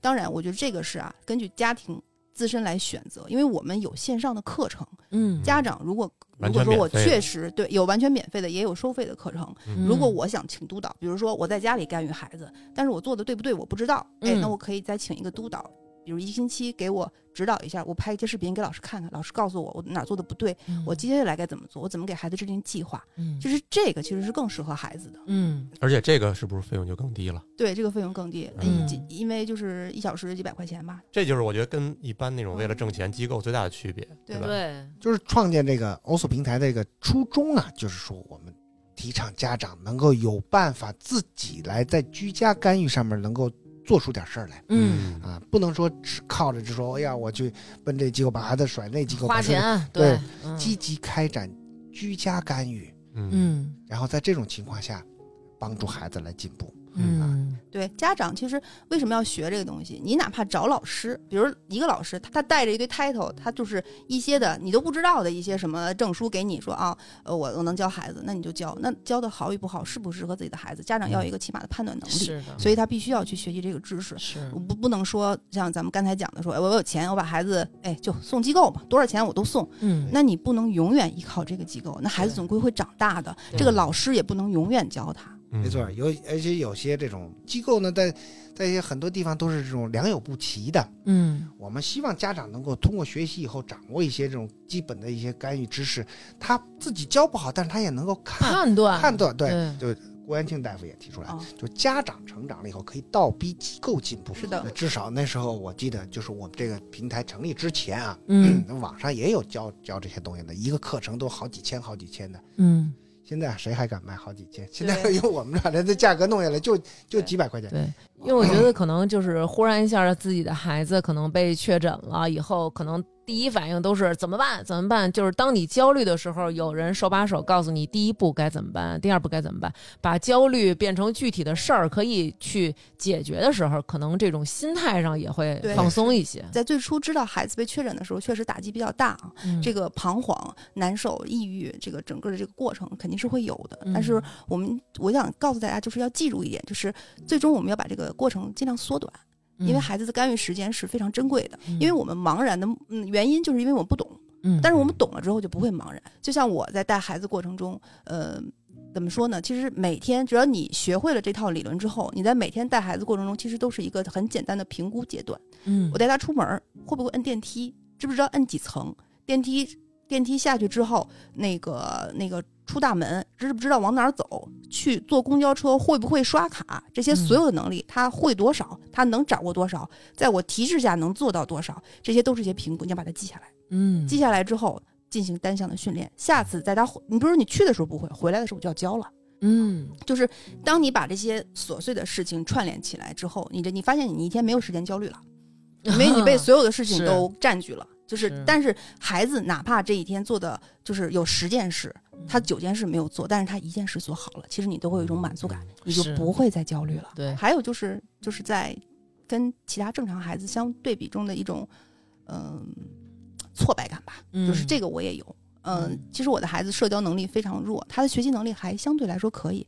他一节课数学课听下来，大概能掌握个百分之二十左右啊。嗯后面我带他会进行训练，然后呃，社交能力非常差。但是他现在有一个问题，就是他对异性开始感兴趣，他喜欢女孩子，嗯而且是个颜控，他喜欢长得白的、大眼睛的、扎嗯长头发、扎辫子的。啊我也喜欢，我也喜欢。根据妈妈 根据妈妈这个形象来跟我，我这个长相的，我也喜欢，还行。你无意中这儿啊，对他也是喜欢这，他就喜欢这种女孩子，嗯在班里能记住，回来之后记不住。嗯同学在路上叫他，不知道他是，我说这是谁呀、不认识。课堂那个环境他能记住同学，但是出了课堂就不认识了，就是这种情况。然后他喜欢女孩子的行为，就是他可能会亲她，这是我跟他在家里经常做的一些行为。哦他分不清，他就觉得我，他一开始最早的时候是一点社交的意愿都没有的，看见孩子就躲，觉得嗯别的孩子一跑起来一叫他嫌吵，所以他不愿意跟别的孩子亲近。现在呢，对异性感兴趣了，但是我又担心他这个社交尺度的问题。哦，他曾经在路上亲过一个女孩子的脸，嗯我被那孩子的那个爸爸一顿臭骂，哎呀，当时羞的真的不行不行的，回去我就把他训，把孩子训了一顿。当时我实在是控制不住我自己了，明白就把他训了一顿，我就告诉他这个行为是不可以，亲亲和抱抱只能限于家人，嗯嗯嗯，这个不限于性别，限于家人，只有家人可以，嗯。哪怕是老师，他的影子老师这样亲密的行为要尽量减少，就是怕给别人添麻烦，嗯就是这样。所以说，作为家长来讲，你不要太焦虑远长久的事儿，嗯你把眼前的事情干好，对看到孩子的能力哪些是有缺陷的，那我们加强训练对，啊。然后呢，就是有的时候，我像刚才说的，你想得美嘛，就是类似于这种 这种这种这种情况，就是自己满足开心一下嗯啊，想想孩子进步的地方，不要把孩子跟其他呃普通孩子去横向比较，嗯，纵向的去比较孩子他从小到现在他是不是有所进步，他是不是比昨天更进步了。嗯啊，这样的话，其实我觉得对于家长心态的平衡来讲，是一个比较好的方法。对，就是说社会关注自闭症，每年到四月二号的时候会关注自闭症嗯啊、有很多的情况下会展示这种自闭症孩子的一个特殊的天赋。自闭症嗯孩子有特殊天赋吗？嗯，画画啊，会计算对什么的，嗯。这种我们也愿意，像我们戴月嗯这个女儿，她那么那么大一幅画，那样五十五米直径的投射在那种冬残冬奥会那个闭幕式上，哦。张艺谋给选中的，哦，那我们看了都很高兴，都觉得很振奋，都这很励志嘛。嗯。那在家长圈子里边也传传遍了，我们也希望社会人了解，哎呦，这种自闭症孩子画的画，但不是所有的人都有这个才对，能。是问题就是在这里边，就是有一些媒体，因为这东西确实是普通人也爱看那些比较这种传奇性的传，奇性的，对吧？神奇的这种嗯励志的，励志的，我们大家都希望有一个美好的结果。不是很多，很少有这种孩子，他嗯有一些就相相当于天赋，相当于奇奇异才能一样的，对，但是这种人很少很少，是，而且呢，这种东西不实用。嗯他会画画，让他上课时候尿裤子，嗯，对吧哦，就说一方面，我们希望有这种才能的展示啊，嗯引发就社会的关注；另一方面呢，我们也怕掩盖了他这些可能存在的严重影响到他日常生活当中的这些一些嗯问问题。嗯所以总体上来说，自闭症这个哈这个群体呢，他们是比较艰难的，非常嗯艰难的。嗯，有一些这种对自闭症的这种了解吧，明白。啊，这样他嗯可能更好的帮助他。大家如果想有更多的了解，或者说真的，我们有听众朋友，您的孩子或者说您亲戚朋友的孩子是患有自闭症的孩子，然后其实可以去我们这个平台了解相关的知识，或者去上课什么。咱们这个平台怎么拼呢？能再给大家具体说一？下？A L S O also，然后后面是 life、嗯生活 also life，嗯就是我们可以搜索这个，然后我们有我们的公众平台，也可以通过我们的公众平台，然后进来了解更多。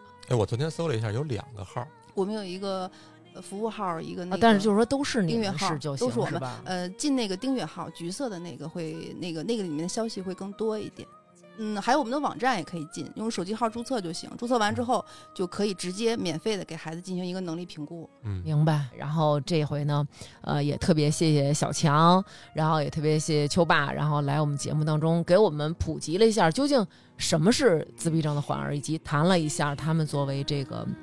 自闭症患儿家长的这个心路历程，还是希望能够得到社会上更多人的尊重和支持吧。然后在这里也谢谢二位来到节目当中跟我们分享自己的故事。谢谢大家，谢谢大王。嗯，希望小朋友们都能有一个更好的进步吧。嗯，那本期节目就是这样，谢谢大家，拜拜。拜拜再见。有多少苦乐，就有多少种活法；有多少变化，下。平凡的我们，一身雨雪风霜不问去哪，随四季枯荣